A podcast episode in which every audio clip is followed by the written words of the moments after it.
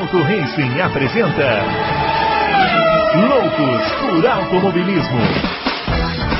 Informações, entrevistas, debates, tudo para você ficar por dentro do mundo do esporte a motor. Loucos por Automobilismo está entrando no ar. Muito bem, senhoras e senhores, começando mais um Loucos por Automobilismo, edição número 241 do seu podcast favorito de velocidade. Hoje para falar do Grande Prêmio da França em Paul Ricard, a vitória do Max Verstappen e o pessoal da Ferrari está triste, né? Está triste porque o seu Leclerc, mais uma vez, falhou na hora H e acabou entregando aí a corrida para a Red Bull. E agora o campeonato ficou na mão do Verstappen, né? Eu acho que ficou bem difícil. A gente vai debater bastante isso aqui hoje. E vamos chamar já o grande Adalto. Ele que largou aquela praga né, no, no, no, no Verstappen na nossa última corrida, falou que estava torcendo para o Verstappen quebrar o motor. O pessoal proferiu palavras muito simpáticas para ele por causa disso nas redes sociais e aconteceu exatamente o contrário, né, senhor Adalto? O senhor sempre assim, é, secando bastante os pilotos. Né? Sequei o Percival, hein, meu? É. Pô, Percival pisou no tomate, ele pisou na maionese ali feio aí. Pelo amor Prosperador, né? É, é, cada dia mais ele me lembra o Mansell, que eu adorava, né? que é, eu adorava, mas ele me, me lembra cada dia mais um Mansell. Rápido pra caramba, mas faz muita merda. É que parecer com o Mansell pode parecer nem sempre é um elogio, né? Às vezes, assim, pode não ser, né? É, não, mas no meu caso é elogio. Eu gostava demais do Mansell. Era, puta, apesar dele ter sido rival do Piquet, do Senna e do, e do Emerson, né? Eu, eu, eu gostava demais dele. Então, é um elogio, sim. Apesar da, da, da, da, né? Apesar da pisada, né? A pisada que não podia ter dado. E, entregou, você, você falou tudo aí, entregou o título. Vamos, Será? Vamos, vamos conversar, vamos especular, mas o final é isso, entregou o título. É, ficou difícil mesmo. Muito bem, ó, chamando também o Fábio Campos, já vai aparecer aqui. Fábio Campos, última corrida aí no, no Empurricar, né? Foi, foi, foi uma boa despedida lá ou não? Eu acho que foi, Bruno. Eu acho que se a gente analisar, olhar para você primeiro, né, olhar para o Adalto, olhar para os nossos ouvintes, os silenciosos e os que se emocionam nos comentários, tem uns que dizem que esperam ansiosamente F5 no YouTube até, até o programa aparecer. Então, um alô para os silenciosos e para os que comentam sempre aí na página. A gente procura ler, tenta responder. Não dá para responder todo mundo, né? Mas a gente tenta sempre ler ali o máximo. É... Eu acho que foi uma, foi uma despedida que teve alguns ótimos lances, teve algumas disputas que a gente foi ver só depois, algumas disputas que ficaram para as redes sociais, mas ótimas ultrapassagens. Ótimas ultrapassagens, duas do Carlos Sainz, eu acho dignas de nota, não só essas, né? Teve ultrapassagem é, bonita é, da Haas, teve largada sensacional que você vê na câmera on-board, você vê a largada do Magnussen, é uma coisa histórica, quem não viu, veja. Eu vi, eu vi. É... Muito legal. Então a gente teve, eu acho que foi uma despedida, né, Bruno? Foi uma despedida. Eu, é... Manicus não vai deixar saudade de ninguém. É uma, Mas... uma pergunta, tá certo que foi uma despedida já? Não, tá muito próximo, né? Ah, não é tá. 100%, mas não tem contrato pro ano que vem. Já tem duas entrando certas, que são Las Vegas e Catar, voltando do Catar. A China é um grande ponto de interrogação, e se a China voltar, não tem como o Magnus ficar. E aí fica aquela questão entre África do Sul e Spa. Ah, ele está nos anos 90, mas é, é Paul Ricard que, que não que vai. Falei, falei Manicur? Falou Manicur, é. velho, velho. Tá Aliás, o Ocon. Caduco. deixa eles, deixa eles, eles esperam na, eles ficam na, é impressionante porque na semana em que eu participo do grupo, comento as séries deles, que eles só falam de séries, eles abrem o programa de quinta-feira me esculhambando, eles são muito, muito, muito, muito canalhas, cafajeste. Mas eu já acostumei com essas figuras que não dá para confiar. Mas só, só, só o Ocon, só pra gente matar esse assunto da pista, né? Nossa, tem muita coisa para falar de Ferrari, muita coisa para falar de Leclerc especificamente do Carlos Sainz, também acho que vale muito a pena falar. Mas só para matar esse assunto de pistas, o Ocon, essa questão de Grande Prêmio da França, Adalto, o Ocon falou uma coisa que eu fiquei pensando, seria o ideal. O Ocon falou, por que não o Le Mans? A Fórmula 1 em Le Mans seria sensacional, uma pista histórica. Sensacional. Um local que todo mundo já está acostumado. Você faz ali as modificações que a Fórmula 1 pede, você usa um traçado que não seja o da MotoGP, que é muito pequeno. Muito. Também não precisa, não precisa ser o Lessart. Eu usaria o Lessart. Eu usaria o Lessart. Faria um, como se fosse uma Indianápolis da, da Fórmula 1. É, eu também usaria, mas como a Fórmula 1 tem uma aversão a circuitos muito grandes, né? É. Talvez não precisasse usar todo. Enfim, eu gostei da ideia do Ocon. Já que num Manicus é, dizem, no meio do nada, não vai voltar. É. É, Paul Ricard não vai voltar, nunca agradou, é um trânsito dificílimo. E aqui ou ali fala-se em Nice seria um circuito de rua, já até existe um pré-projeto. Mas a ideia do Ocon é interessante. Por que não Le Mans? Você junta história e Fórmula 1 num local que, que seria muito legal. Eu acho, eu acho. Eu, é, eu... Essa pista de, de Paul Ricard aí eu acho bem ruim. É, e até agora eu estou tentando entender como que o Leclerc conseguiu bater naquela pista, porque é uma coisa tão difícil de acontecer, né? O cara encontrar pneu ali com aquela. Não é tão, não é tão difícil se você lembrar que o Tsunoda achou a barreira o ano passado. O Schumacher, o Mick Schumacher achou a barreira o ano passado, até interrompe o, Q2, o, Q, o Q1 e ele vai para o Q2. É, as barreiras são longe. Aliás, o Mick Schumacher escapou de uma batida também na mesma curva do Leclerc. Mas os caras acham as barreiras sim. Mas a, na hora que a gente vê. Acha, a, a, na hora que a gente vê a dinâmica da briga do Sainz com o Pérez, que nós vamos falar, é, poxa, a pista tem reta, tem curva de alta. Não é uma pista que, se você olhar, você fala que é uma pista ruim. Mas não caiu no gosto das, do, do fã de Fórmula 1. Né? É, não. o meu pelo menos não caiu. Não, antigamente eu gostava, quando a reta Mistral era, era inteira, aqueles carros com muito menos aderência. Chegava no final daquela reta a 330 por hora. Então, eu acho que na Fórmula 1 do passado, até postei um vídeo no meu Twitter de uma volta lá, acho que era o Butsen, sei Butsen, lá. Butsen, Thierry Butsen.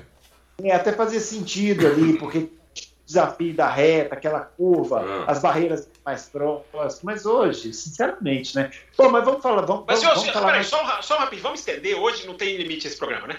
É, só um parênteses. Você vendo o vácuo que o Leclerc recebeu do Sainz no qualifying, como eles contornam a curva 10, que é justamente a curva que encerra a reta Mistral, como ele contorna perto é, você vê como o carro novo é bem diferente do carro antigo e como você tem ali armamentos agora para ter boas corridas ali. Eu não acho que essa corrida foi ruim, mas eu repito, as corridas que vão entrar podem ser muito mais atrativas do que Paul Ricard. Menos a África do Sul, que a pista é Mickey Mouse também, é um lixo. É um horror. Eu acho Kyalami um horror. Horror, é horror também. Era boa também antigamente. Sim. A, a, coisa que reformaram ficou um lixo. É verdade, mas as pessoas, Adolfo, não gostam porque só porque a pista é histórica, para tem muita gente que acha que a pista é, é. É, eu não é. gosto de Imola. Eu não gosto de Imola. Como o Imola ficou, eu entendo que tem ali. O, eu também não gosto, eu também não gosto. É, o Imola, nós vimos Imola antiga, né, Adalto? Imola antiga sim. era sensacional. sensacional. Bruno se recorda melhor ainda do que nós. Mas é impressionante como o Kyalami era muito, era muito travada, talvez naquela época gerasse coisa, mas hoje, e aliás, Adalto, a pista está com muito problema. Problema de estrutura, teve duas comissões da FIA, segunda e terça, ou passada ou retrasada, tá me fugindo aqui agora, não tem área de, de, de escape adequada, não tem área de pit lane, de, de paddock adequada, tem o heliporto que tem que ser refeito, enfim, e não tem quem paga a conta. Então a Fórmula 1 quer ir para a África do Sul, mas a África do Sul está cheia de problemas. É, não. O engraçado, eles não falam em voltar lá para lá para perto lá de Singapura. Malásia. Malásia, aquela pista é do cacete. Pô, é. E, e, né? Muito Pô, boa. Muito boa ali. Aquela pista podia, podia voltar. Só, só o horário que era foda, 5 da manhã. Ah, vocês assistem ao vivo. o, o, o, Bruno tá com um delayzinho aí, tá, ele falou aí, não consegui ouvir, mas juro que é a última coisa, Bruno.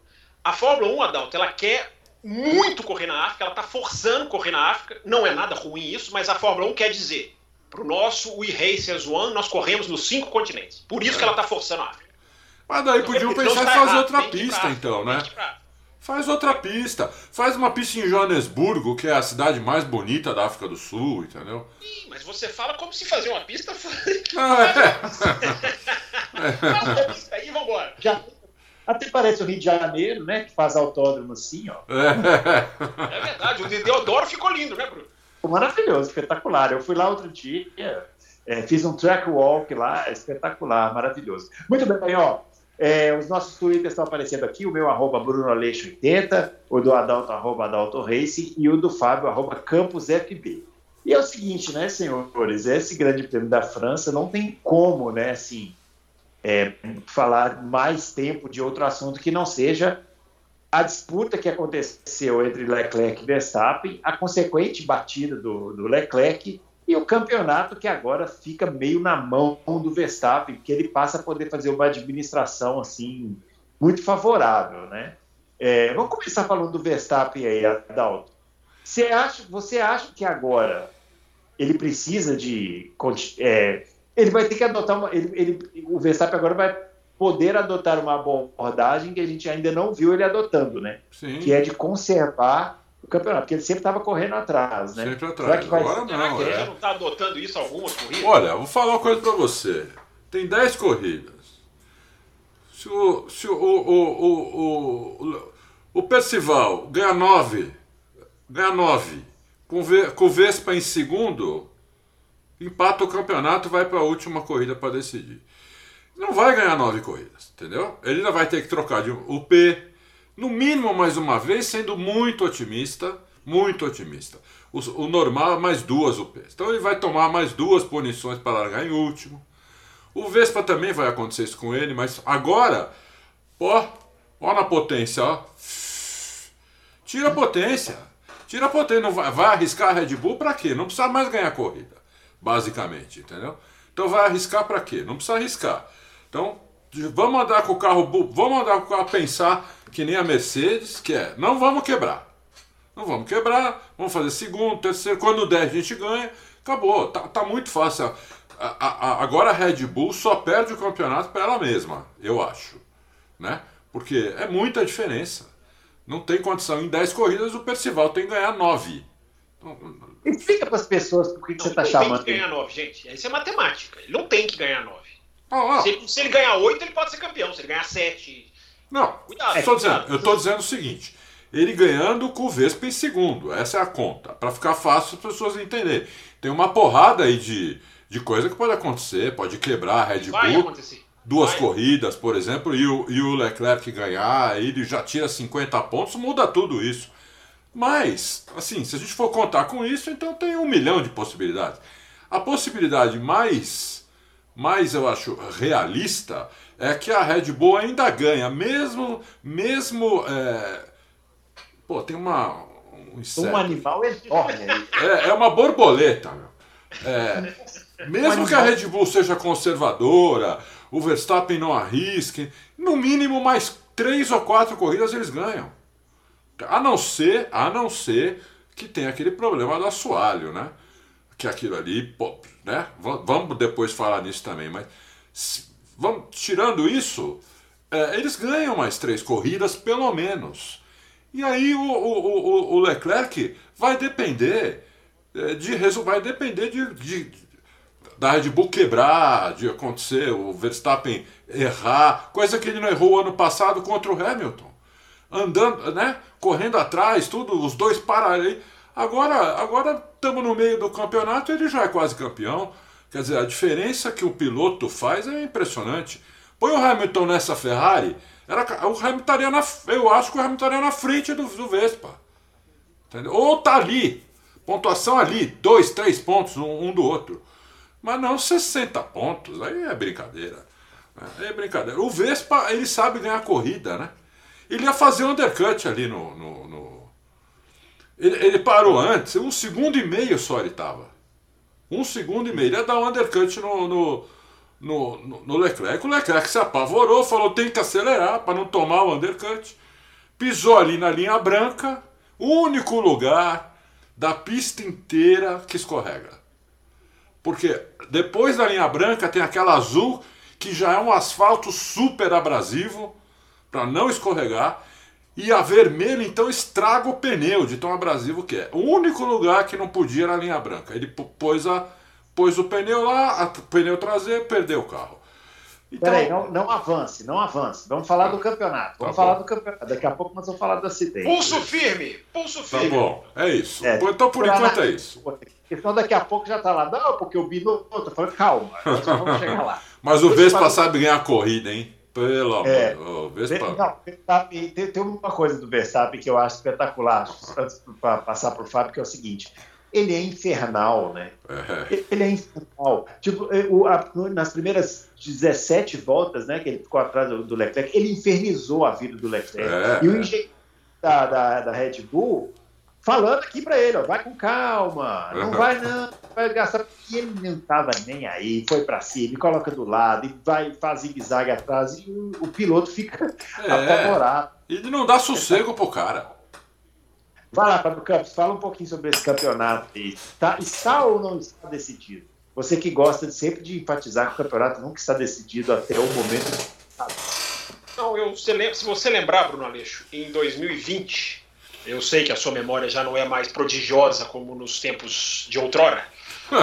2020, dois anos atrás. 2020, 2020 a Fórmula 1 começou no meio do ano, nas duas rodadas duplas da Áustria. E eu me lembro que cheguei aqui depois das duas rodadas duplas e falei: o campeonato acabou. É, porque, para mim, o que decide o campeonato ou é a matemática ou é a performance. Nenhum desses dois fatores está decidido. A matemática não está decidida. Eu acho que a gente está calculando muito assim, chegar um chega em primeiro. Eu, eu acho que isso é mais válido lá no final do ano. Eu acho que vai acontecer muita coisa. Lembra da Hungria o ano passado? Os caras não conseguiram nem completar uma volta. Né? Foi a corrida que o convenceu. E vai Só chover de novo, hein? Vai chover? É. A- a- o que eu vi da Hungria é que no dia do Grande Prêmio da França fez 42 graus nem húngaro ringue. No dia do Grande Prêmio da França. Então, é um calor, calor infernal. Mas eu não sabia da previsão de chuva. É. É, Parece que vai chover, sim. Então, Bruno, a gente não tem. A matemática não está decidida. Eu acho que o campeonato está perto de acabar. Lembra que a gente conversou aqui? Que eu lembro que eu falei pra, aqui para o nosso ouvinte, que é que mês de julho, para mim, seria decisivo para ou salvar a Ferrari ou enterrar. É, e agora resta uma corrida para a Ferrari talvez se salvar. Se o Leclerc ganha na Hungria, a diferença que é de 63 vai cair para 50 e pouco, 50 e alguma coisa. Isso não é campeonato terminado. Não é. Ela vai, a, importância de fazer alguma coisa antes dessa parada é, é vital. A Hungria virou, virou tudo ou nada para a Ferrari. Só que, porém, no entanto, todavia, contudo, é, mais do que os 63 pontos, é, a Ferrari tem que, tem que virar, não uma diferença matemática, a Ferrari tem que virar o seu, o seu, a Ferrari tem que virar outra equipe. Isso é mais difícil. Isso é mais difícil de tirar do que os 63 pontos. Porque o conjunto. Eu posso falar da Ferrari ou é para eu ficar no Red Bull Max Não, é, por enquanto você tá falando de tudo e o Bruno tá só olhando. Tá, eu.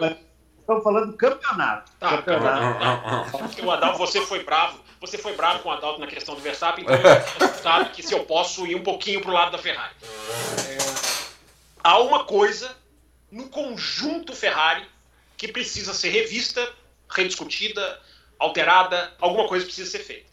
Porque não é uma equipe que falha na hora H. E quando eu digo equipe, eu estou falando de tudo. É piloto, é estrategista, é mecânico na hora de trocar pneu, ah, é o rádio, daqui a pouco eu vou falar do rádio do Sainz, porque você lendo a transcrição do rádio do Sainz é, é impressionante como fica claro. O Sainz podia substituir várias pessoas. Porra, o, o Sainz corrige a Ferrari. Não, e a Ferrari dessa vez não ouviu e dançou. Né? Não ouviu Exato. dessa O. Sainz lá a 300 por hora falando, não, não é assim, eu não tomei essa punição, vocês estão... Pô, é brincadeira. A regra não é essa, né? É, É, é, é. Foi, uma pro- foi uma pronúncia errada do engenheiro, mas até isso o cara tá atento. É, é. Então, Bruno, há alguma coisa no conjunto Ferrari que não é que falha na hora H, nem chega na hora H. A Ferrari caminha para mais um ano implodir, eu acho que essa é a palavra. A Ferrari implode como equipe, como estrutura, como piloto, como tudo, como estratégia. A Ferrari vai implodindo de novo no meio de um campeonato, como 2017, como 2018. E muito parecido com esses dois campeonatos, é culpa dividida. Não dá para dizer que é só a equipe, não dá para dizer que é só o Leclerc. Concordo, mas a culpa tá concordo. agora a gente já pode dizer. Eu concordo. Se a culpa é dividida. Não é só a equipe e não é só o piloto. É. Nós, temos, nós temos muito o que discutir sobre o Leclerc, mas eu acho, Bruno, que o campeonato, a questão do campeonato é, não acabou, para mim não acabou, pode acabar na Hungria, acho que pode. Se toma outro 25-0, aí para mim, né? Vai, vai, vai para as férias de verão com 88, 90, enfim, algo nessa casa. É, aí realmente, até moralmente, eu acho que a equipe nem, nem, nem, nem, nem, nem vai almejar tanto mais. Mas o campeonato ainda pode ser salvo. Só que para o campeonato ser salvo, muito mais do que a matemática, aquilo que eu falei, né? Eu cravei 2020 que acabou por causa da performance. Não há diferença de performance que você diga que o campeonato acabou. Performance não. Entre Leclerc, eu acho que a Ferrari talvez seja o melhor carro hoje. Apesar de que a gente não viu uma, um, de, um desenrolar de prova que seria sensacional, porque eu, eu, como o Adalto falou, eu também acredito que o undercut se concluiria ali, mas o Leclerc não tinha box, box, box para o Leclerc ali, ou seja, a chance era muito grande do Leclerc esticar, fazer uma volta mesmo atrás do Verstappen com pneus mais novos para tentar atacar no final. É, isso é o que a gente não viu, isso é o que a gente poderia ter visto. Então, performance não tem essa diferença. 63 pontos em 200 e tanto é tirável. O que, não, o que é mais difícil imaginar, Bruno, é a Ferrari virar outra equipe. Porque a Ferrari está implodindo. Erra, desaba o piloto. Por que, que os pilotos erram? Eu acho que isso tem que ser discutido. É, tem alguma coisa ali que não está funcionando? O Leclerc tem um histórico de erros, claro que ele tem. Mas por que, que o Vettel errava tanto na Ferrari? Por que, que essas coisas acontecem? O que, que falta ali se a gente vê Mercedes e Red Bull como duas como dois titãs que não racham, armaduras que não racham, e a Ferrari não consegue chegar na hora H. Nem eu, acho que eu, sei, eu acho que eu sei por quê. Eu acho que assim, a, a, a Mercedes e a Red Bull, elas ajudam os pilotos. A Ferrari atrapalha. Então, o piloto para ganhar na Ferrari, entendeu? Ele tem que ter muita personalidade, ele tem que ser muito bom, ter muita personalidade, ser muito, ser muito inteligente, entendeu? E pegar a equipe tipo, olha, tudo bem, você é o chefe disso, você é o chefe. A última palavra é minha. Como o Schumacher fazia. A equipe era do Schumacher. O Schumacher falava, eu quero isso, isso, isso, quero aquele pneu, faz pneu para mim. Vamos testar em duas pistas, contrata quatro caras para testar, dois, dois em cada pista. Entendeu? E aí os caras faziam tudo o que ele queria não sei se era o Schumacher, você tinha Jean Todt e Ross Brown. E tinha Jean Todt e Ross Brown também, né? Ross Brown, monstro, né? É, tinha também isso. Agora, agora fica difícil, porque o Matia Binotto é um super técnico de motor, mas não é um bom, um bom chefe de equipe. Pelo menos não está no nível do Toto Wolff e do Christian Horner, que as pessoas não gostam deles. Eles devem estar pouco se lixando para quem gosta ou não. Mas é deles. é curioso, né, Adão? Porque o, se você pegar quem entende mais tecnicamente, entre Binotto, Toto e Christian Horner, o Binotto vai dar de 10 nos 10 a 0. 10 Mas a talvez, 0. só para você continuar, talvez não seja o cara para estar tá onde está. Isso. Porque o chefe de equipe tem que saber gerenciar pessoas, né? Sim. E eu acho que Ele o Binotto é ruim nisso. Né? Eu não sei se o Binotto mata no peito. É, exatamente. Entendeu? Não parece que muito, muito bom nisso, né? Nessa então... corrida, ele meio que chutou o balde, né? Depois lá, falou que o erro foi do Leclerc mesmo e tal. Ah.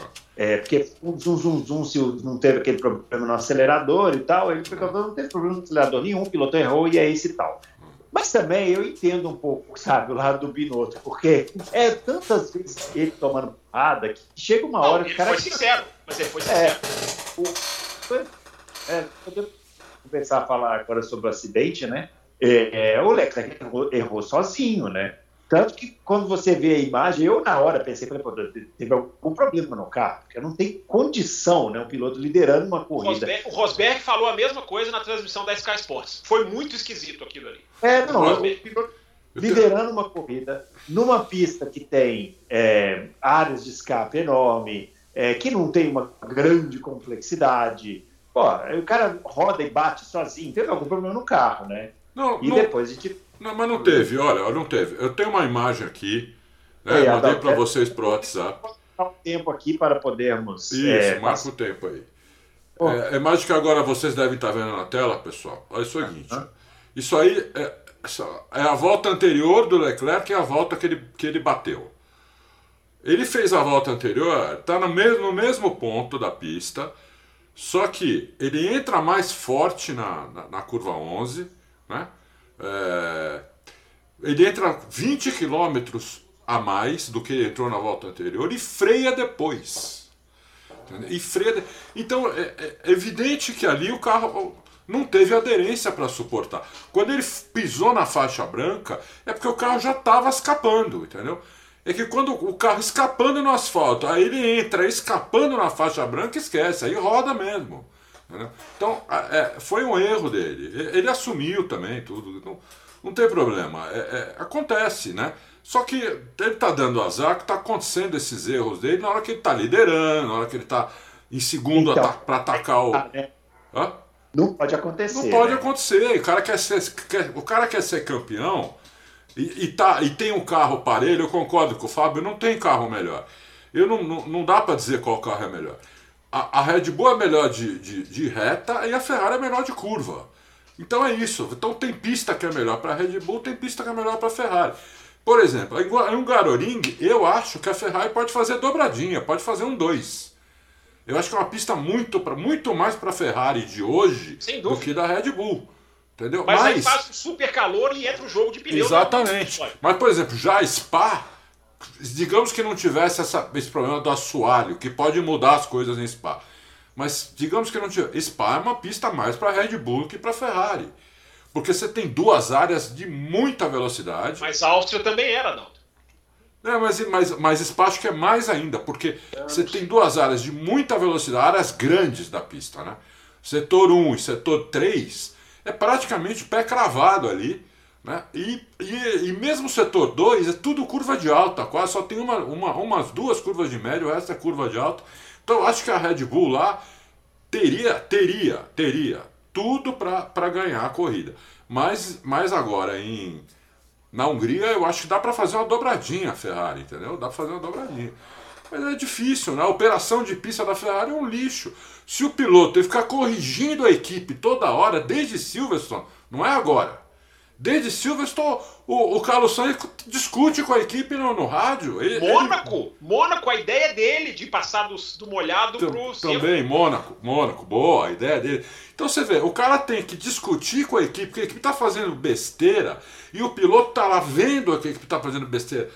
Não sei como ele consegue ver isso, que ele está fazendo curva, freando, disputando e ele consegue raciocinar melhor que a equipe que está no box. É brincadeira isso, entendeu? É difícil, fica difícil mesmo.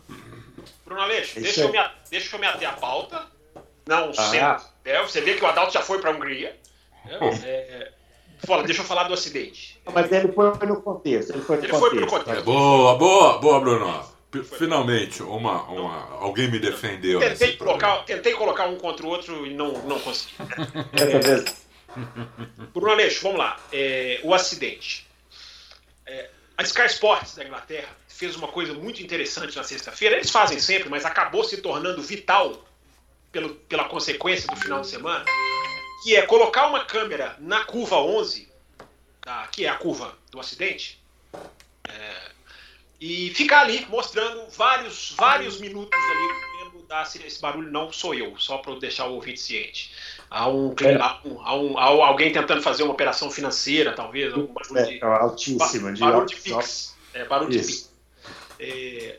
Cobrador, a, cobrador. A, cobrador, é.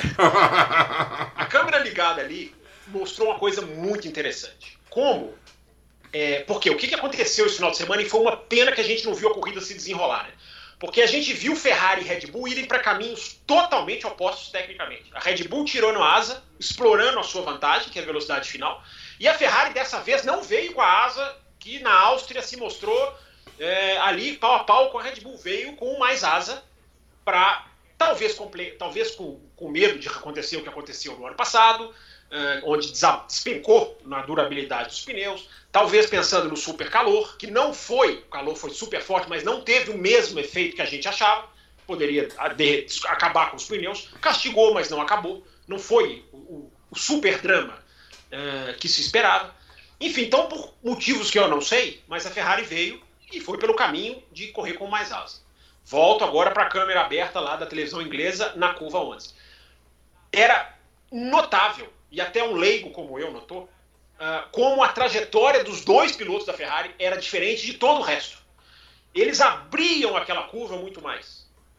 Porque eles ganhavam muito tempo ali, confiando nessa questão da asa. E o Verstappen, por exemplo, o Anthony Davidson fez análise na câmera on-board, o Verstappen entrava muito antes ele fazia o que se chama turn-in uh, muito antes. Isso é maléfico para quem faz, porque quanto mais você abre o raio, quanto mais tarde você vira, mais velocidade você ganha. E os números indicam isso, porque a Ferrari era 15 quilômetros mais rápida, segundo as análises, do que qualquer outra. 15 quilômetros numa curva não existe. É, é, absurdo. É absurdo. Ali era o ponto de grande vantagem da Ferrari. Então, os caras estavam fazendo essa trajetória mais aberta. Uh, eu acho que por isso o Leclerc foi ali. Uh, por isso o Leclerc, não estou dizendo que não foi um erro, é aquele milímetro que o cara não pode passar. Não pode passar. O cara tem que saber até onde ele vai, faz parte da profissão. É, é uma pena. O Leclerc, ele, uh, ele nos abrilhanta os finais de semana com a sua técnica, mas essa técnica está trazendo um preço que daqui a pouco eu acredito a gente vai entrar mais especificamente no, no Leclerc. Então, só para falar desse acidente, dessa curva, dessas tangências diferentes, e era impressionante como o Leclerc não tomou a ultrapassagem do Verstappen, coisa que eu esperava nas primeiras voltas da corrida, porque a Red Bull com aquela asa é, é, é mínima, é, aquela velocidade final que a gente já conhece. O Verstappen foi para cima, o Leclerc. Não acho que o erro do Leclerc foi um piloto sentindo a pressão. Não acho. Acho que foi um erro técnico, ponto. Porque sentia pressão, ele sentiu ali nas primeiras voltas. Se ele toma a ultrapassagem ali, complicaria muito mais para ele do que tomar o undercut. Porque eu ainda acho que o undercut poderia ser reversível, pelo que a Ferrari pin Poderia, poderia fazer. mesmo. É, a Ferrari pintava segurar ele e voltava lá na frente com pneus muito mais novos. Uh, e a Ferrari tinha dois médios e a Red Bull dois duros uh, do, do, dos pneus. Então existiria ali um jogo. Eu não acho que o erro do, do, do Leclerc foi, ah, meu Deus, agora eu preciso é, acelerar. Claro que ele precisava, mas ele já aguentou pressões muito mais fortes. O erro do Leclerc é um erro técnico. São erros que ele comete. E ele tem uma fala na, na última coisa, Bruno, ele tem uma fala no sábado. Foi no sábado ou foi na sexta? Acho que foi no sábado. Que acabou virando uma profecia. Ele fala: Eu gosto do carro traseiro, mas esse meu estilo é perigoso em pistas como o Paul Ricard. Porque perder a, tra a traseira em curvas de alta é fatal. Parecia que ele estava profetizando o que ia acontecer. E foi é. o que aconteceu. Agora, foi um erro e nós vamos discutir o Leclerc, eu acredito, mais a fundo. Mas foi um erro, não há a menor dúvida. É... E aquilo que eu falei, por que, por que a Ferrari implode tão cedo?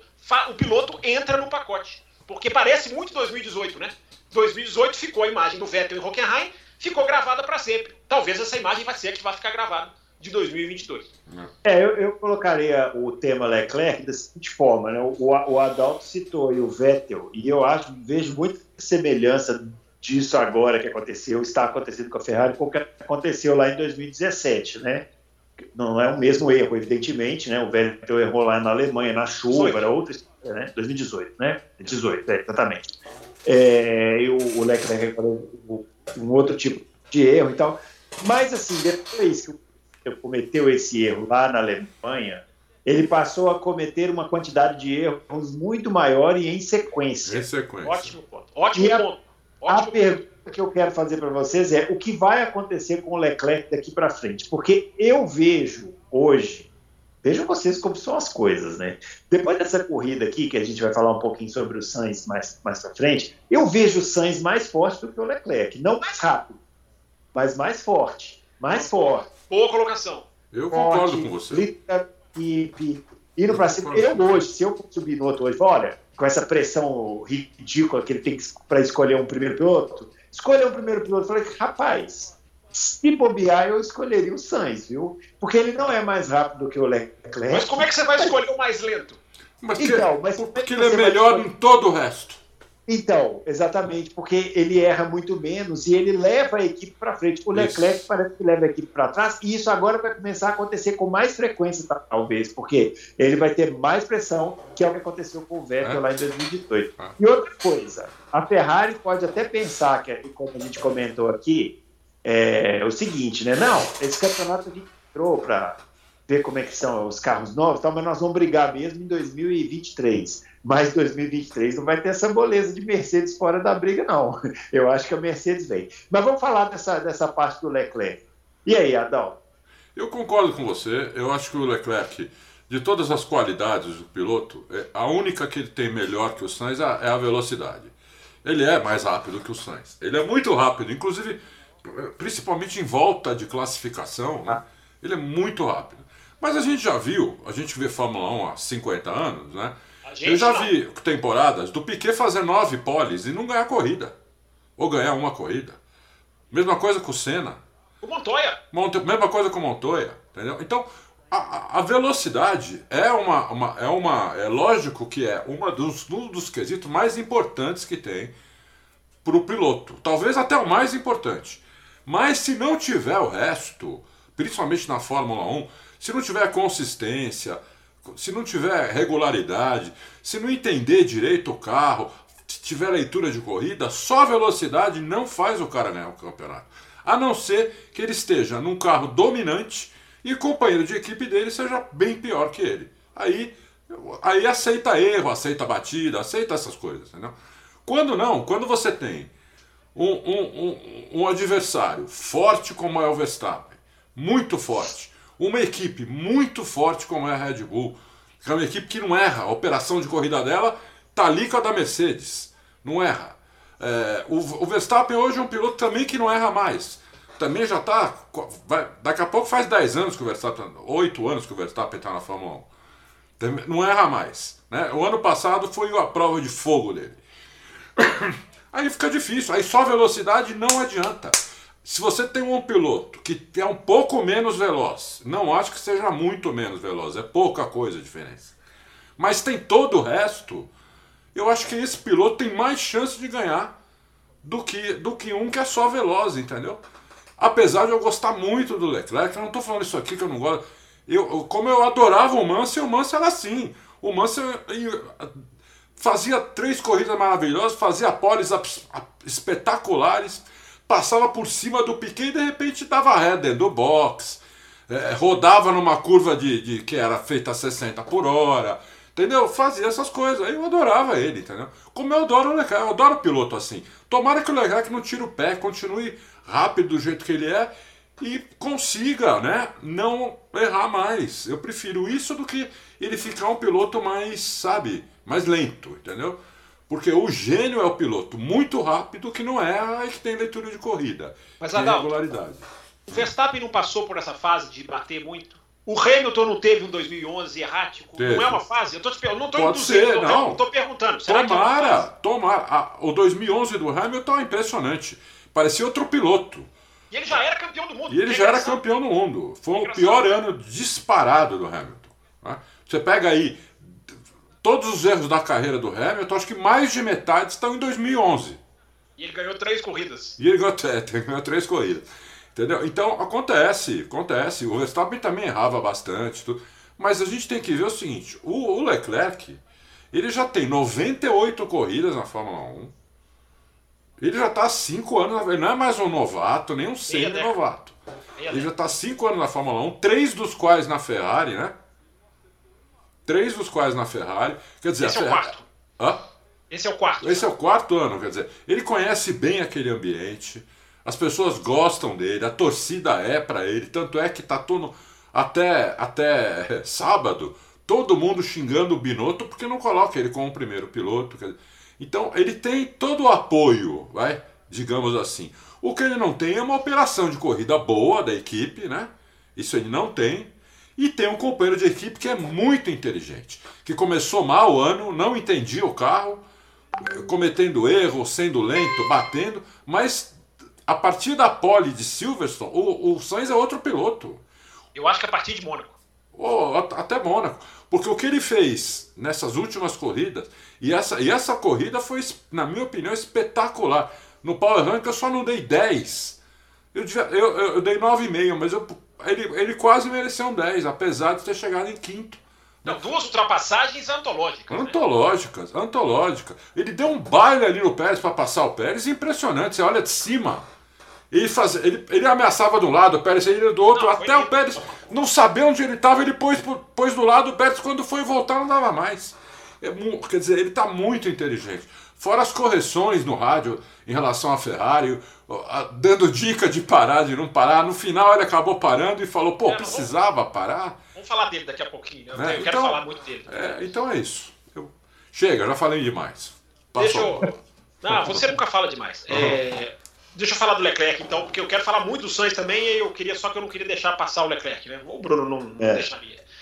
Evidentemente não deixaria. É, eu fico pensando muito com isso. O quanto o cara numa Ferrari sente que ele tem que tirar mais do que ele pode e acaba errando. Por talvez não confiar na estrutura que tem pela frente. Na hora que o cara vai peitar um Verstappen e um Hamilton, eu duvido que isso não passe na cabeça desses caras. Eu, eu não estou enfrentando um cara normal. Eu estou enfrentando um cara que, se eu não der 101%, corre o risco de eu ficar para trás. Eu não sei até que ponto eu estou. De novo, mesma coisa que eu fiz pergunta para o Adalto. Eu estou perguntando até que ponto uh, essa situação, que o Bruno falou muito bem, agora só vai se agravar. Porque se ele errou, se ele errou, forçando um limite de meu Deus, eu tenho que ganhar o Grande Prêmio da França, senão meu campeonato vai começa a ir pelo ralo. Não sei se, só, se foi isso, repito, é um erro ali que era. É, é, é, um, erro de, é um erro de milímetros, é um erro de centímetros, talvez. Uh, não é aquele erro crasso do cara que roda numa saída de curva, os do Vettel, o Vettel fez vários assim, erro muito mais crasso, ou aquele erro que o cara dá no meio do outro, que você fala assim, o que, que é isso? É, é um erro ali do cara que foi um pouco, estava indo desde a sexta-feira, ele e o Sainz, como mostrou a Sky Sports. É, e que o Rosberg até falou uma coisa interessante. O Rosberg falou: o vento pode ter batido ali, porque é tão esquisito, e eu até sempre digo aqui no Loucos, né? Vento é uma, é, um, é, um, é, uma, é, uma, é, uma, é, uma, é uma variável que, como jornalista, como que a gente vai cravar? Como que a gente vai dizer bateu o vento, não bateu o vento? Mas é uma coisa que pega na Fórmula 1 atual. O Rosberg levanta, eu só estou comunicando aqui. O Rosberg não, sei, levanta. Mas, ó, Fábio, desculpa te cortar, acho que essa imagem que a gente colocou aí. É porque Nossa, eu não vi 20 por hora mais rápido na entrada da curva, freando um pouco depois, para mim não foi vento. Não, foi é um erro, é um erro. Eu também não apago de jeito nenhum a questão do erro. É... Mas enfim, vamos voltar para o Leclerc. Independente dessa questão de, da pressão da equipe, é, eu também falei, falava sobre isso ontem no Café com Velocidade, algo na linha do que o Adalto falou. Cinco anos de Fórmula 1 já não dá para você ficar usando o está amadurecendo. É a mesma coisa que eu uso com o Stroll. Ah, o Stroll está melhorando. Cara, tem 5, 6 anos de Fórmula 1. Você vai ficar no está melhorando até quando? Isso serve O Idol deu um baile no Vettel esse final de ah, semana. Ah, deu um break test ali que depois nós vamos falar. é, é... investigação. Investigação. É... Mas, o, o, o, Bruno, cinco anos de Fórmula 1, eu acho que é tempo suficiente. É tempo de você ter desenhado um piloto pronto para disputar um título. Não é ganhar um título, mas disputar o um título. Cinco anos, o cara tem que estar tá pronto. Tem é. piloto que está pronto com muito menos do que isso. Mas cinco anos é mais do que suficiente para um cara tá pronto. Não, não, vamos esquecer que o Hamilton quase ganhou no primeiro ano, né? Sim. E a, a sucessão de erros do Leclerc é muito grande. É, Baku 2019, aquela subida do túnel, do, do castelo, desculpa. É, a batida do Vettel no ano seguinte na curva 3 da Áustria. Uh, a batida na parabólica na Itália, parecida com essa, tecnicamente falando. É, a parabólica na Itália em 2020. É. Uh, o erro na última volta da Turquia, que dá o pódio para o Vettel. Uh, 2020, aquela corrida da chuva. A, acertou o Pérez no meio, no Bahrein, uh, no finalzinho do ano, naquela, naquela rodada dupla, na outra o Pérez ganhou, ele foi lá e bateu. O acidente de Mônaco, que tira dele a pole, que tira dele a chance de brigar pela vitória, em Mônaco no ano passado. Uh, então, eu estou citando alguns aqui, Bruno, que são erros. Esse ano que são erros muito. O de Imola esse ano eu relevo porque é ali subiu na zebra, é um carro que não aceita mais a zebra. É um erro, mas eu não coloco como assim um erro, um erro leclerciano. Entendi. Esses, esses últimos eu coloco. É, e é muito erro, Bruno. Porque a gente viu em 2021, a gente foi tão bem acostumado, eu não vou dizer mal acostumado, porque eu sempre digo aqui, a gente tem que se acostumar sempre com um nível mais alto. Em tudo. Em tudo na nossa vida, em tudo na Fórmula 1. A gente foi bem acostumado em 2021, porque nós víamos dois pilotos que, por mal ou por bem, iam lá e executavam aquilo que tinham que fazer. Quantas vezes Hamilton ou Verstappen chegaram em segundo para o outro, chegaram em segundo para o rival, sem cometer erros de overdrive, sem cometer erros que você fala foi além do limite. Então, a gente foi muito bem acostumado, porque a gente viu uma batalha no ano passado, que eu repito o que falei ontem, é o alto nível do alto nível. É, o que a gente viu em 2021, então a gente fica bem acostumado com isso. Então a gente tem que olhar o Leclerc sim e cobrar dele esse nível. Porque se ele tem braço para estar tá lá com esses dois, eu acho que ele tem, ele precisa do algo mais. Vou citar mais um aqui, Fernando Alonso. Você não vê Fernando Alonso cometer erros de overdrive. Você não vê Fernando Alonso cometer erro na hora, na hora que não pode. Não vê, não vê. Nem, nem em 2010, na última corrida, Abu Dhabi, quando ele tinha que passar lá o, o russo, nem aí ele cometeu erro. Exatamente. Então, Impressionante. Assim, São caras que são de uma excelência que eles aliam capacidade à falta de erro. O Leclerc tem capacidade, eu não, eu não duvido, ele tem capacidade para enfrentar Hamilton. Não estou dizendo que ele é bom como esses caras, entendam. Eu acho que ele tem capacidade para encarar esses caras. Mas ele precisa desse algo a mais. Eu acho que é perigoso a gente achar que o Sainz é perfeito, tem, é, preenche todas as áreas que ele não preenche, porque o Sainz também erra. O Sainz errou em Imola esse ano, o Sainz errou na Austrália, perdeu a corrida na Austrália porque errou. O Sainz também comete os seus erros. Mas o Sainz tem as suas qualidades. O Sainz está virando um piloto muito bom. O Leclerc tem a velocidade? Tem. Mas o que é mais difícil você colocar num piloto? A velocidade ou as outras coisas? Para mim são as outras coisas. A velocidade é o fundamental.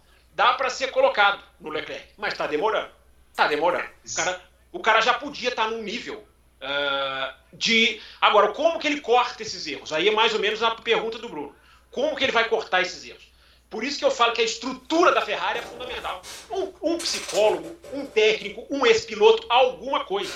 Um chefe de equipe que amortece no peito. Você pode falar qualquer coisa de Christian Horner e Toto Wolff, mas os dois amortecem no peito os seus pilotos. Sim. Talvez, talvez o cara precise de um desses. Sim. Agora, a imagem que a gente tem é o dedinho na cara do Leclerc ali, né? É o dedinho na cara do Leclerc naquele dia que a Ferrari falhou. É, o que está faltando? Alguma coisa precisa acontecer para a Ferrari dar essa virada. Porque hoje são duas equipes adultas contra uma equipe júnior. Parece. O nível operacional de Red Bull e Mercedes é meio que 8, 9, para não falar 10, e o da Ferrari é 3. É muito baixo. Nós estamos falando da maior equipe da história da Fórmula 1 em termos históricos, em termos de importância, em termos de GPs disputados. Não pode ser uma equipe júnior de novo, 2018, 17. E aí, agora vai de 20, 22 de novo. Você não consegue nem chegar para brigar no campeonato? É, é, eu acho que a Ferrari precisa ser rediscutida. Não é mandar todo mundo embora, não é essa coisa até meio xenófoba que italianos não dão certo. É claro que tem competentes na Itália, na, nos Estados Unidos, na Europa, no Brasil. Tem, não é não é nacionalidade, né?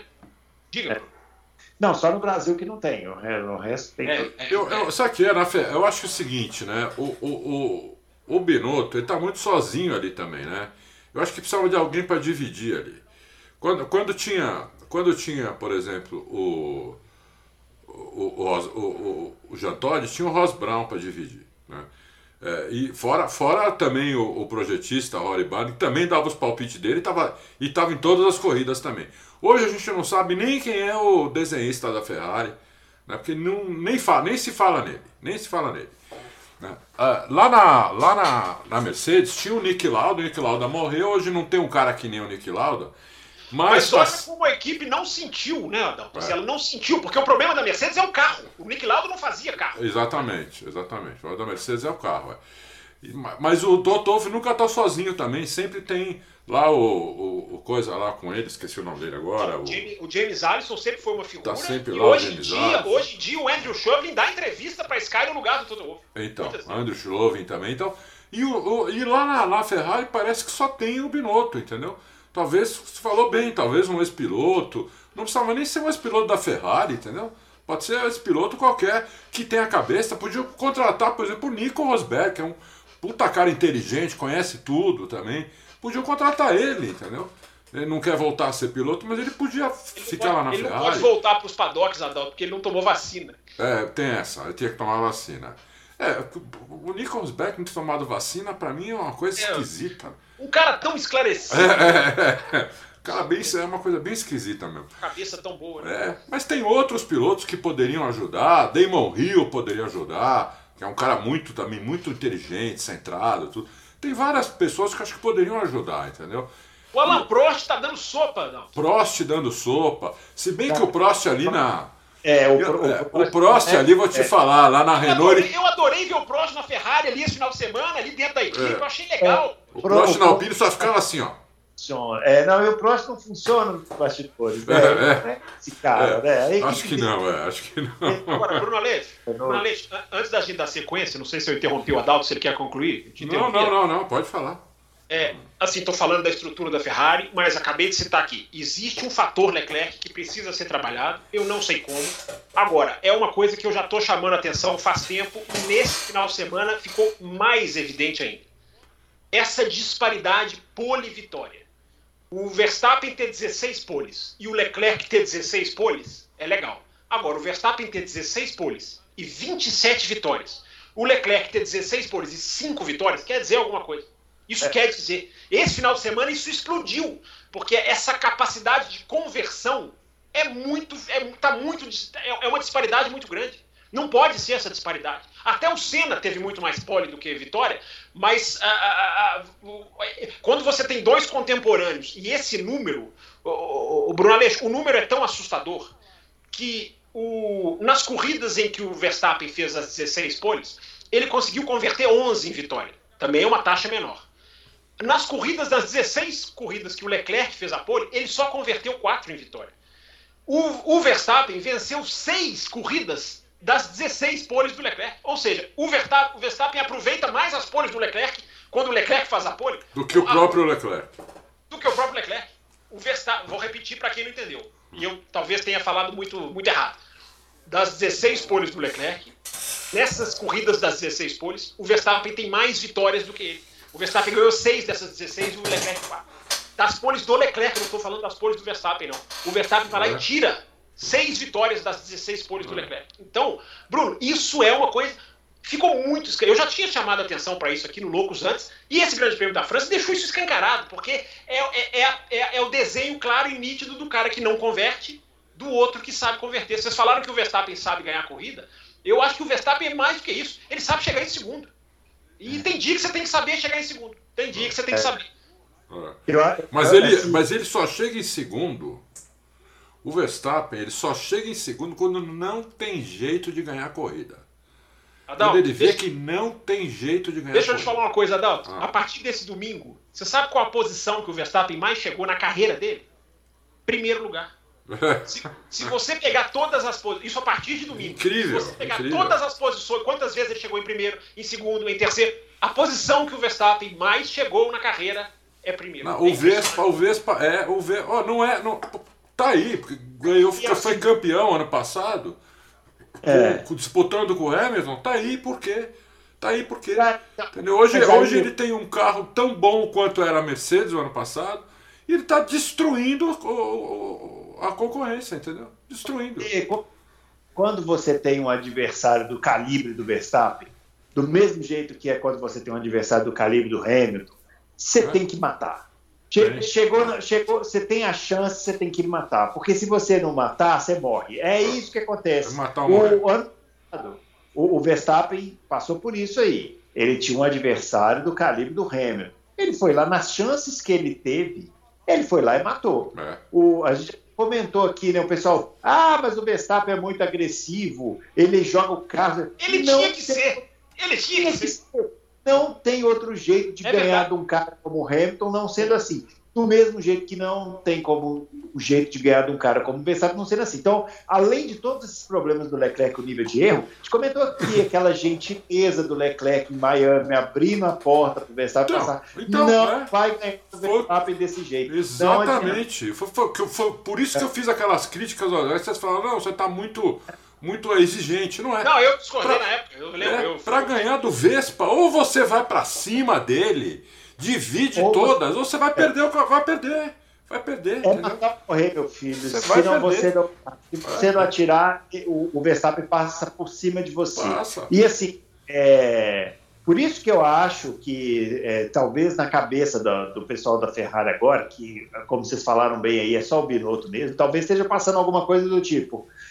Hum, será que o Carlos Sainz não é o cara? Porque todos esses erros que vocês citaram aí do Carlos Sainz foi mais no começo do ano. Sim. Mas nitidamente ele tá, ele tá mais. Ele tá mais. Sim, ele se achou. É, ele, ele, se achou, ele achou o carro.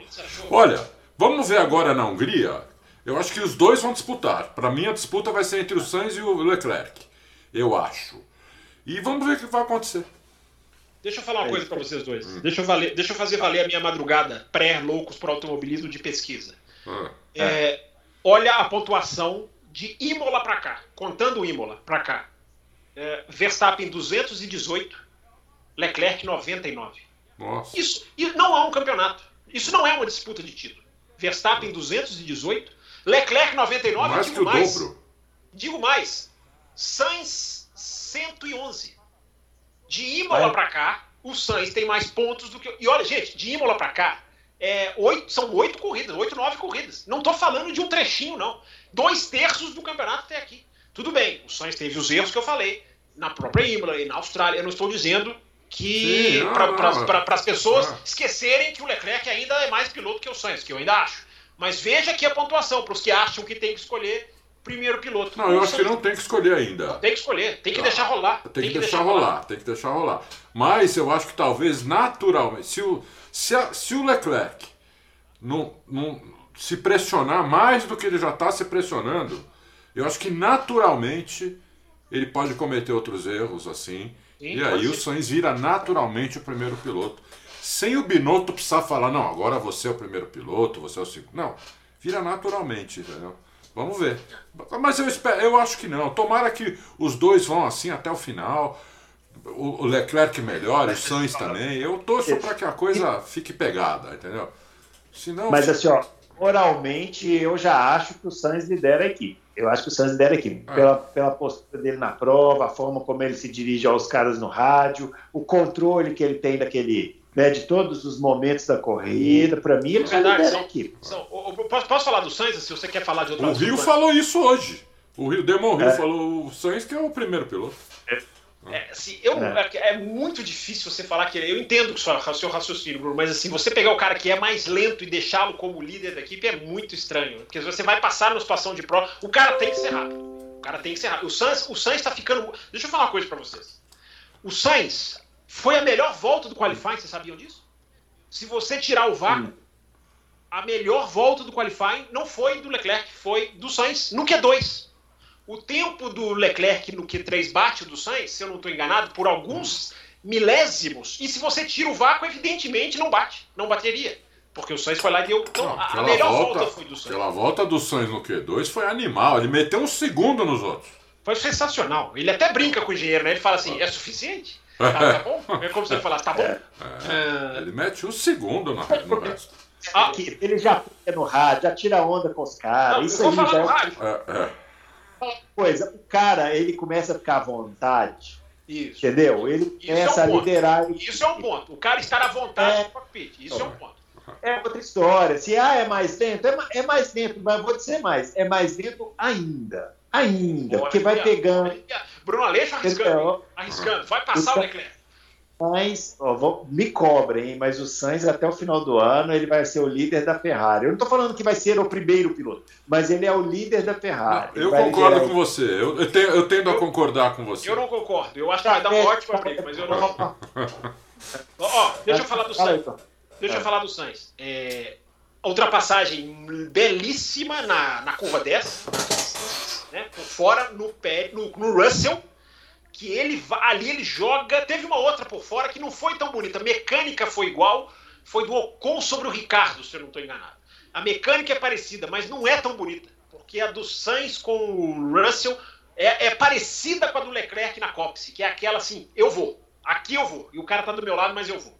Belíssima. E a ultrapassagem, vocês já citaram a ultrapassagem sobre o Pérez ali naquele conjunto de curva. Foi espetacular. O Twitter da Fórmula 1 hoje coloca as duas câmeras e você vê como ele joga. Eu até fico pensando aquilo que eu falei pro Bruno, o quanto a gente culpa demais as pistas. E essa pista deu ali naquele finalzinho a chance do Sainz colocar, é. tentar. Aí ele joga a tração para um lado. É. Foi maravilhoso. Foi drible, foi drible. Foi ele drible. deu drible. Boa, boa, boa. Foi não foi como aquele drible do Senna no Rio no Interlagos, que, é, que, é lindo, é. mas foi um drible. É verdade, é verdade. Uma boa definição. Foi um drible. Foi um vai, vai que não vai. Uh, e vamos lá, Bruno. Os rádios do Sainz. Os, deixa eu pegar aqui, porque eu fiz questão de anotar. Pesquisas da madrugada se fazendo necessárias aqui agora. Eu veria, eu veria uma corrida inteira só com rádio do Sainz, ou escutando, é. porque é meio professor, assim, né? Não. Bruno, olha agora, eu vou falar do Sainz, mas atacando, criticando, melhor dizendo, a Ferrari. Olha os rádios do Sainz, li toda a transcrição, olha os rádios do Sainz. Precisamos decidir agora, na volta 38, que é a hora em que é ali mais ou menos onde ele tinha que ter parado. Porque o erro da Ferrari, todo mundo viu, foi parar tarde demais.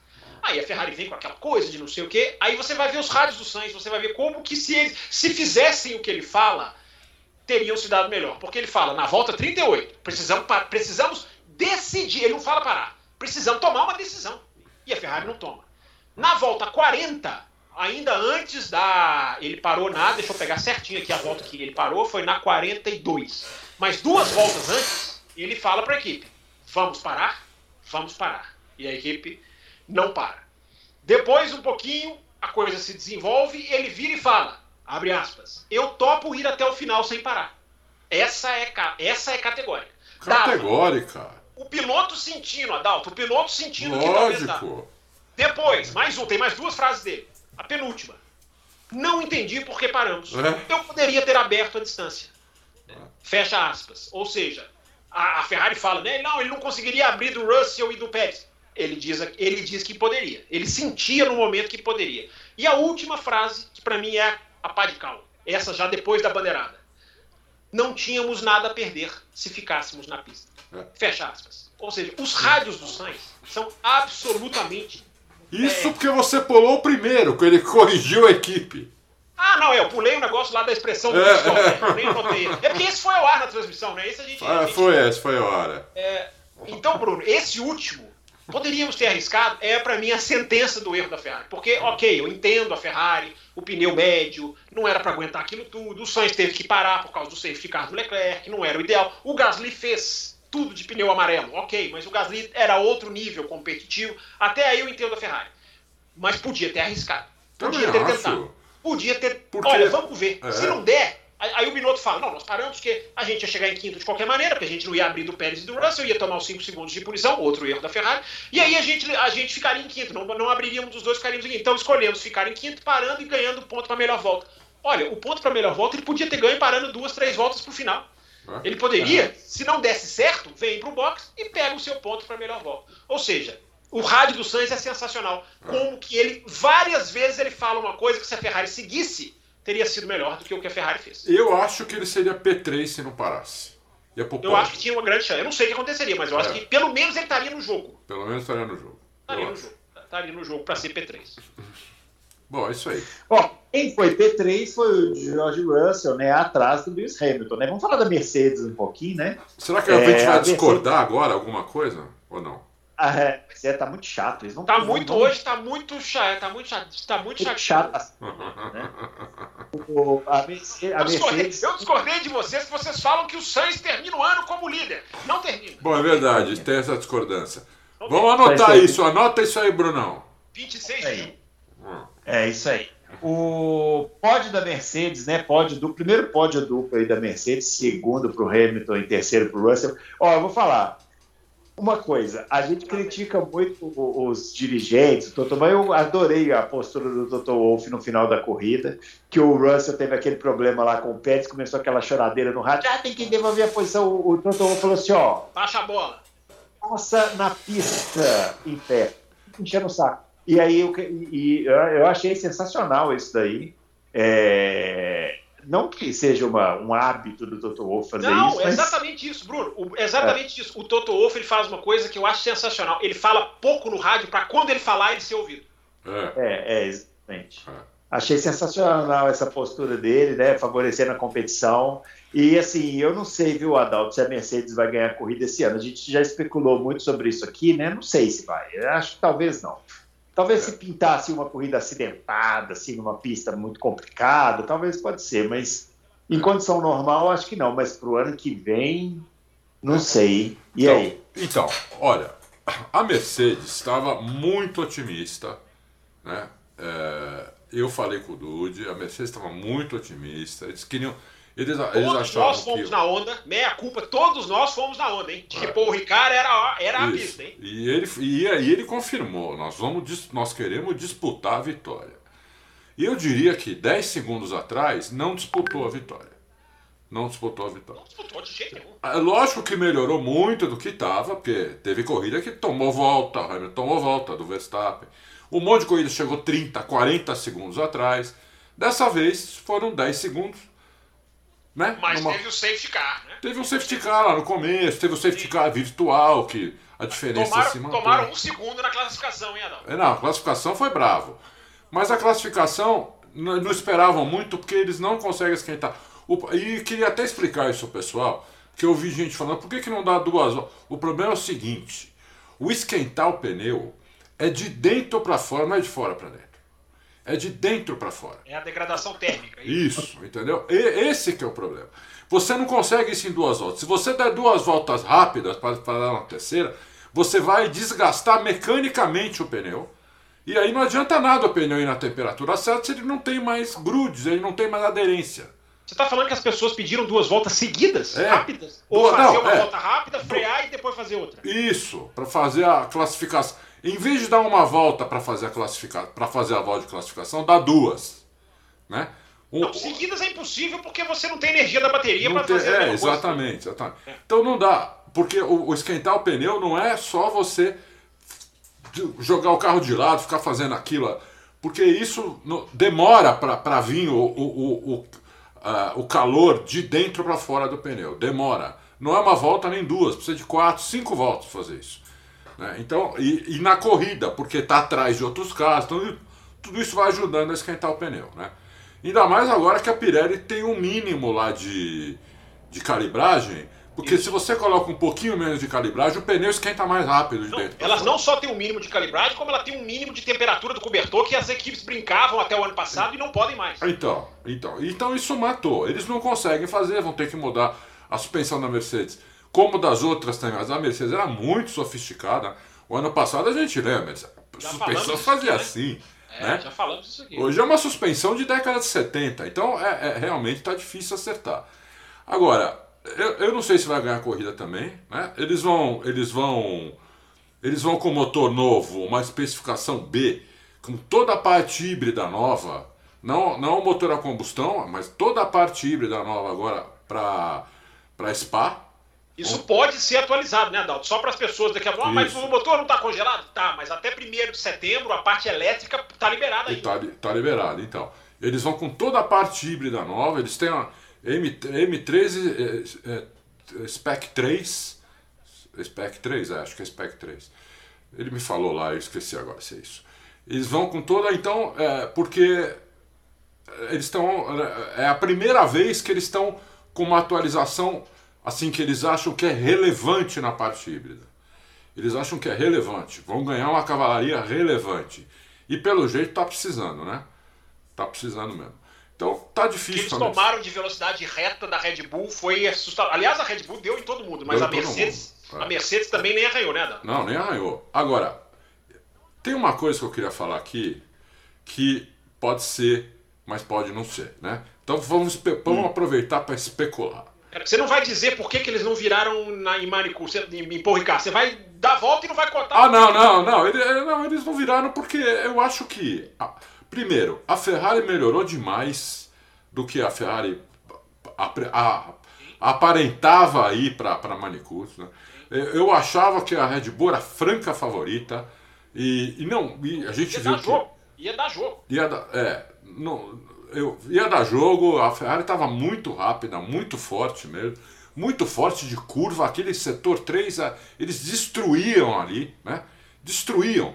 Dos nove décimos que o Hamilton tomou, seis décimos foi no setor Eu 3. falei 15 km na 11 mais rápido que todo É, mundo. é. Isso é assustador. Isso não existe 15 km por hora numa curva. Então, é, realmente estava fazendo muita curva, né? É, então, eu, eu acho que foi isso. A, Mercedes não esperava que eles fossem melhorar tanto. né? E a Red Bull tirando asa e falar: Meu, é o seguinte, míssel na reta e segura nas curvas. O, Vespa é capaz de fazer isso. O Vespa é muito que nem o Schumacher, né? Ó, Chuchu, a, a estratégia é essa. O carro tá assim, você tem que aproveitar o ponto melhor do carro, acelera aqui, tira o pé ali e ele fazia. Ele fazia. O Adrian Newey adora piloto assim, né? Se vira. Se Isso, vira. exatamente. Né? E ele, ele é capaz de fazer. E, e a Mercedes né? ficou chupando o dedo, não esperava essa melhora toda da é é? Ferrari Dá, dá também. pra fazer de novo aí? Como é que é? Como é que é? Ah, entendi. Pra. Só chupando, só chupando o dedo, entendeu? Então eu acho que foi isso que aconteceu. Mas eu, eu te interrompi, você ia contar, você ia fazer uma previsão. Isso, vou, vou fazer uma, uma, uma ilação aqui que é a seguinte. É, não é informação isso, ou é um boato de que o Pérez, nos treinos livres, puseram um assoalho fixo, sem, sem é, o assoalho variar, sem deflexão no assoalho. Uma tábua inteiriça fixa. e ele tomou um segundo do Verstappen. Nos dois treinos livres. E aí voltaram para o assoalho normal dele, porque a Red Bull avisou que tinha um assoalho novo para o Verstappen. Então, o, mas o boato que eu, que eu ouvi é que é papo furado, o assoalho novo para o Verstappen não tinha nada a ver com a tábua do meio, com a prancha que vai no meio. Era, é outra coisa, a prancha que vai no meio ainda está é, variando, mais do que os 2 milímetros, 6 milímetros. E aí fizeram um teste no carro do Pérez, colocando uma tábua inteiriça, sem, só com 2 milímetros de variação. E ele tomou, ele tomou um segundo. Isso é uma. É, não é uma informação, mas se isso for verdade, po podemos ter outra Fórmula 1 a partir de Spa. Eu não, não, não sei se isso é verdade, entendeu? Mas se for verdade, nós podemos ter outra Fórmula 1 a partir de Spa. Porque é muita diferença. É muita diferença. O, o, o, o, o Pérez não toma o segundo do Vespa. Mas ele até tomava ano passado, aquele carro difícil de guiar. Esse ano não, ele chegou a fazer pole, ganhar corrida, tudo. Ele não toma o segundo do Vespa. Ele toma 3, 4 décimos. Ele tomar um segundo foi bem estranho. Com uma cara feia, entendeu? não queria dar entrevista, tava puto da vida, entendeu? Então alguma coisa estranha tinha ali.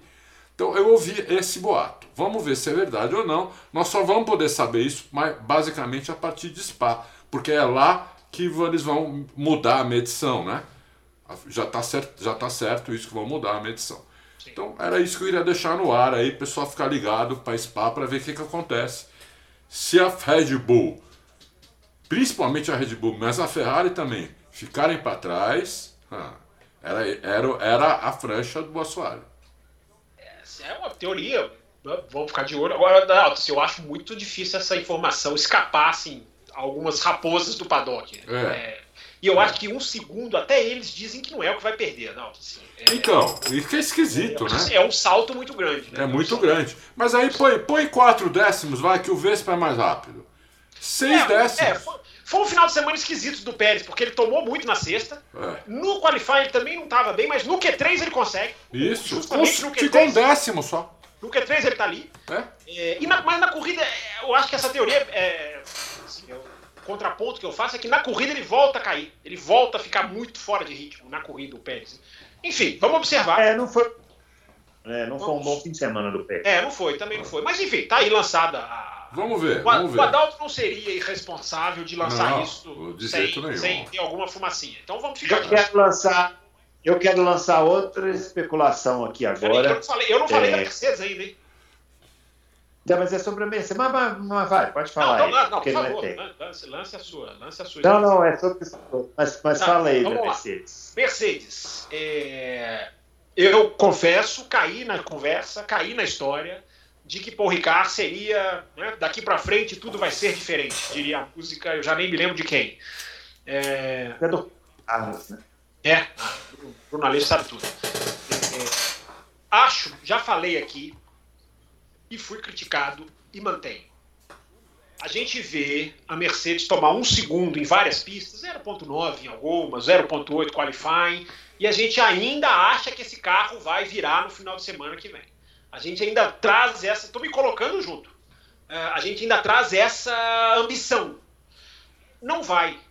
O carro da Mercedes é isso aí. Eu já usei essa frase. Claro que vai melhorar. Claro que melhorou. Evidentemente, a Mercedes não é na, na, na, na, na, na França o que foi na Arábia Saudita.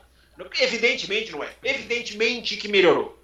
Mas aquilo, claro que aquilo teria um preço, gente. É claro que enquanto a Mercedes brigava para descobrir o que estava acontecendo e voltar para o trilho, as outras estavam evoluindo. Evoluindo. É, exatamente isso que o Adalto falou. É exatamente isso. Os caras se acharam? Se acharam. Mas eles não vão chegar e brigar pela vitória porque os outros estão evoluindo. A Ferrari criou uma asa que ela não usou na França, mas ela criou uma asa que neutraliza, se, se, não, se não inverte o jogo, mas neutraliza muito da velocidade final da Red Bull. Por quê? Porque ela está evoluindo. A Ferrari está fazendo menos atualização do que a Red Bull, cada uma está indo para um caminho, mas elas estão andando para frente. A Mercedes ficou meses andando para o lado. É aqui? Não, é esse acerto? Não, é isso aqui? Será esse problema? A gente escura assim? Evidentemente isso teria um preço. Então chegaram na França, andaram né, é, melhor, conseguiram ali ser claramente a terceira equipe, coisa que nem eram tão claramente no começo do ano, mas as outras, meu amigo, já foram embora. Mercedes e Red Bull já foram. É, desculpa, Ferrari e Red Bull já foram embora. E olha, a próxima corrida é ruim para Mercedes, hein? É, nossa, Hungria, né? Mas o É. Hamilton fala que pode ser bem, o Hamilton adora a pista, enfim. É, mas olha, Então, assim, teoricamente, chegou É. 10 segundos atrás nessa, eu, teoricamente vai chegar a 20 lá na Hungria É, atrás. é, vamos ver o calor, né? É. Essa questão você falou que pode chover, se chover É. também muda. Ah, bom, se chover aí, não sei. É, mas a Mercedes, como a Mercedes é, assim, é tão indefinido, como a Mercedes, na pista que a gente achava que ia, pista lisinha, pista com curva de alta, É. maravilha, os caras não foram. Quem sabe na Hungria os caras viram. Os É, caras vai, não vai, entender. Vai né? esse ser. ano tá tudo maluco, é a Fórmula Pneu, É, como tá diria o Martin Bukowski, ex- ex- ex-diretor da Renault. Eu tenho uma Mas pergunta queria- para você, seu Fábio Campos. Então, só para concluir o comentário, só para as pessoas refletirem. A gente nunca vê uma equipe tomar um segundo e dizer que essa equipe vai curar esse um segundo no final de semana. Eu já disse isso aqui, eu posso estar errado, algumas edições atrás. O problema da Mercedes é um problema que normalmente leva anos para se curar. Um segundo, meu amigo. A Ferrari, a, a McLaren namora esse um segundo há anos e ela não consegue dar esse salto. Não estou dizendo que a Mercedes não vai dar. A gente já falou nesse programa aqui. A capacidade operacional da Mercedes é absurda, perto da da Ferrari. Nunca vi uma tabela de construtores mentir tanto. Se bem que, claro, tem um pequeno detalhe chamado carro, que é o que está fazendo a diferença. Mas competência do time, a Mercedes está tão melhor do que a Ferrari esse ano, mas tão melhor que dá até pena você ver a tabela de construtores, a tabela de pilotos. Mas evidentemente que eu estou falando de uma maneira lúdica, porque o carro, claro, está fazendo a diferença. Então, Bruno, para as pessoas pensarem, ah, a Mercedes vem, não, ela vai brigar pela vitória. A diferença é muito grande. A gente tem que analisar menos com o nome Mercedes, todos nós caímos nisso, até eu me incluo. A gente tem que analisar menos o nome Mercedes e mais a questão técnica. E tecnicamente eles estão muito atrás. Muito atrás. Diga, Adão. O que, que você achou da, da, da- de todo o problema ali da, entre o, o Russell e o Pérez ali? A ultrapassagem. te- que- Adão, Ah. a, a FIA tá pisando tanto na bola esse ano. A FIA já cometeu erros tão crassos esse ano. Não consegui dar largada porque não tinha energia em Mônaco. Co copia e cola notas de Mônaco 2021 para É. 2022, sendo que o regulamento da linha de boxe já mudou. É, copiaram, a Sky Sports informou esse final de semana, copiaram de novo e colaram da França o ano passado e tiveram que mudar as pressas, era por causa de outro tema, de outro assunto. É, o erro do Pérez de não, de, não, de não caçar a volta do Pérez na Áustria é absurdo. Não virem aquele aí pune depois. Aí o Gasly não foi porque três. Assim, erros absurdos. E dessa vez foi mais um, na minha opinião. O Russell foi esperto, claro que foi esperto, mas você não pode tirar desse movimento, não sei se é exatamente desse que você está perguntando, você não pode tirar desse movimento um, safe- um safety car virtual que mostra lá para nós, nobres e meros mortais, terminando, ending, por 5 segundos, 10 segundos, 15 segundos, 30 segundos. Lendo a transcrição dos rádios do Sainz, ele fica, tá acabando ou não tá? Ele pergunta pro engenheiro, esse safety car tá acabando ou não tá? Eu detesto, você sabe que eu detesto esse safety car virtual, né, Adalto? Isso para mim é uma aberração. Dá chance para isso aí, mesmo quando não dá falha, um se aproveita melhor, um usa o delta melhor, um que tá no meio da curva na hora que libera se prejudica pro que tá lá no meio da reta. É, é uma, esse safety car virtual é uma aberração. É, ok, não vou tirar o mérito do Russell, que foi esperto, foi inteligente, mas eu respondo a sua pergunta criticando a FIA, que está fazendo muitas coisas direito, merece o aplauso a FIA por não punir ninguém no Russell e Pérez que se tocaram na chicane. Acho que aquilo ali é o maior incidente de corrida de todos. Palmas ali. Mas os erros crassos que estão cometendo são tão demais. Viu? É, eu também É. acho. Estão cometendo muito. Inclusive, né, é, teve site mexicano que colocou lá que, os, que, o, que o Russell acelerou antes, mas é, aí é patriotada, né? Quer- É, quer, ficou- quer dizer que a imprensa mexicana é como a imprensa italiana? É, é, colocou lá, até no YouTube colocou lá. Dá uma acelerada antes, abre um tantão, né? Aí depois vem o. o- Eles ficaram numa dúvida ali, né? Quando que ia. É uma ultrapassagem esquisita. Tudo bem, é uma ultrapassagem de oportunismo. Mas, gente, dá safety car, junta o pelotão e vambora. Entendeu? E vambora. Ó, tivemos a chance de ter uma relargada com Hamilton e Verstappen aí, né? É verdade. Imagina. É verdade, não tinha É? pensado nisso. Vai que o Hamilton É. dá um pulo, mesmo não tinha carro pra brigar, mas vai que dá um pulo ali e a gente vê uma dividida de curva 1 ali. Olha, na largada, na primeira, na única largada que teve, o Hamilton recolheu, porque ele passou o Pérez e colocou do lado do Verstappen. Só que aí eu agora... falei, ih, vai ter uma chicane pra esquerda e agora? Aí o Hamilton. Todo, todo mundo querendo rever o Hamilton Então, para finalizar, eu quero fazer uma ilação aqui com vocês. Diga lá. Uma bela ilação. Pensar. Por que, por pensar. Por que a Mercedes, por que diabos a Mercedes colocou o De Vries para andar no lugar do Hamilton na sexta-feira em Paul Ricard? Começando por você, Adal. Eu não comecei nenhuma hoje, hein? Meu Deus. Então começa essa. veja como, veja como eu é, eu, eu os é. desestabilizo. Eu é. desestabilizo essa dupla. É, eu, vou ser, eu, vou ser, rápido, então. É, primeiro, Bruno, sim, tem a regra, tem que colocar um piloto novo, todas vão ter que fazer.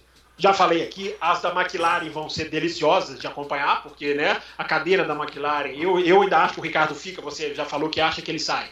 Eu ainda acho que ele pode ficar. Se ele melhorar como ele melhorou em Paul Ricard, ainda está muito abaixo. Ele só não pode fazer o que fez na Áustria, em Silverstone, aí não dá para segurar. Mas, enfim, a cadeira da McLaren, esses jovens pilotos serão, uh, serão utilizados, Bruno, eles têm que ser utilizados em duas sextas-feiras. A informação é de que o próprio Hamilton e o Russell escolhem, escolhem as pistas que eles não querem fazer, e aí a equipe vai lá e coloca, e o Hamilton teria escolhido Paul Ricard né, para não fazer. Então, enfim, isso faz parte do jogo. O De Vries, é, o De Vries, para mim, é carta fora do baralho. Ele não está no caminho para a Fórmula 1. Ele não tem. É, não é colocando na sexta-feira que você vai fazer um cara ser candidato. Você tem que colocar ele para ser titular. E hoje não existe esse movimento na parte do De Vries. Pode mudar amanhã, mas eu não vejo. Então, Bruno, não sei se eu respondo a sua pergunta. Cumpriu uma regra e o De Vries é o piloto que a Mercedes tem. É, é o piloto que ela tem para colocar. Não é igual a Red Bull, que pode escolher alguns, a McLaren, que é uma loucura agora, vai para Lu, vai Herta, vai quem? É, vai Piastri, até Piastri falam, é. mas eu não sei se a Renault vai deixar fazer, porque o Piastri certamente vai ser. As duas cartas da Renault vão ser queimadas com o Piastri, não é possível que não vão ser. Será que a Renault vai deixar ele andar também numa McLaren? Enfim, qual que vai ser a ordem dos fatores? A equipe que ele andar primeiro, aí ele volta, conta para outra. Enfim, é, essa, essa, essa, essa regra é muito legal, Bruno, mas a Mercedes não tem ninguém. Acho que ela não tem ninguém para pôr e vai o De Vries. E aí, Adalto? Eu vou com o relator. Não vai discordar nada, nem um pedacinho. Zero. Burocráticos. Eu achei que vocês iam me ajudar a especular se a Mercedes não está sabendo de alguma coisa que a gente não está. Será que o Hamilton andou falando, ô pessoal, ano que vem? Hum, não sei se eu vou querer. Não, não, mas peraí. Tem, o ano que vem tem contrato. Tem contrato. Tem, o Toto Wolff quer mais dois anos. É, ele tem contrato, mas ele pode parar, né? É. Você acha que ele pode parar, Bruno? Eu acho que ele vai. Eu, eu, Bruno, eu começo a achar que ele vai renovar ainda. Eu, uhum. eu, eu, eu, não sei. Eu, por enquanto, acho que não. Vocês são, vocês são muito burocráticos. Achei que a gente ia render mais esse Não, eu acho que não. Aí a gente pode render. Eu acho é. que não. Eu acho que o Hamilton para no final do ano que vem. Eu também, eu também ainda tendo a achar, mas a entrevista que o Hamilton deu, eu ainda tenho muita gasolina no meu tanque, é a expressão que ele usou. E ele falou uma coisa que é, é verdade. Ele fala que o trabalho dele com a Fórmula 1 ou está empolgando muito para levar a Fórmula 1 para a questão da diversidade, é. para a questão do, do. Eu ou assistindo a entrevista dele, vi até alguns jornalistas conversando sobre isso e tendo a concordar. Olha, até uma renovaçãozinha, talvez para o 2024, eu não descarto, não descarto não. É, tá bom, muito bem. É isso aí. Eu achei que a gente fosse falar mais. Eu achei que a gente fosse não, falar. Vamos falar, ué, vamos, vamos falar. Você quer que fale mais sobre o De Vries, sobre a Fórmula E, que vai correr esse final de semana, sobre a Indy? É, eu que viajei na maionese, eu que pirei no Não, mas então deixa eu te perguntar. deixa eu te perguntar. Então. Eu vi que você colocou uma coisa parecida no seu Twitter. Você acha é. que o De Vries é um, é um projeto para o futuro? O que, que você acha? Que... Não, eu pensei se não poderia ser uma emergência, entendeu? Tipo, porque é o que você falou, Mercedes não tem ninguém.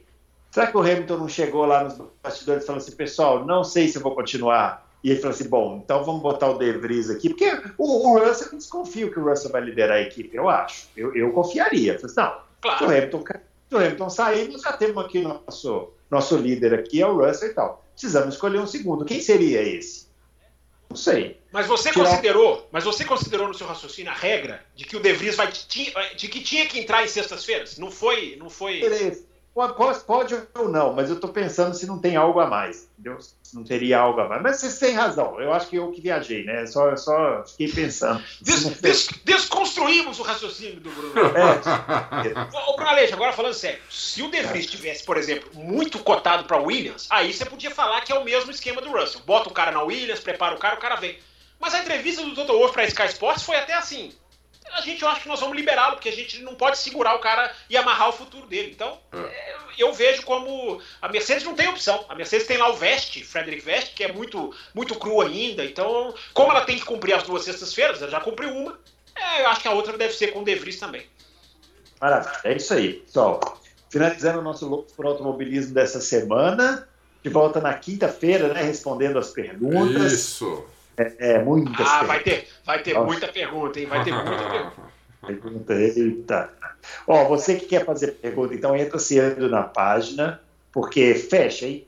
Página fecha, porque é. senão a gente não consegue fazer o programa aqui, então é. corra lá, corra lá, senão você vai ficar sem, sem fazer pergunta, beleza? Ó, grande abraço para todo mundo. A gente volta na quinta-feira então com mais loucos para automobilismo. Valeu!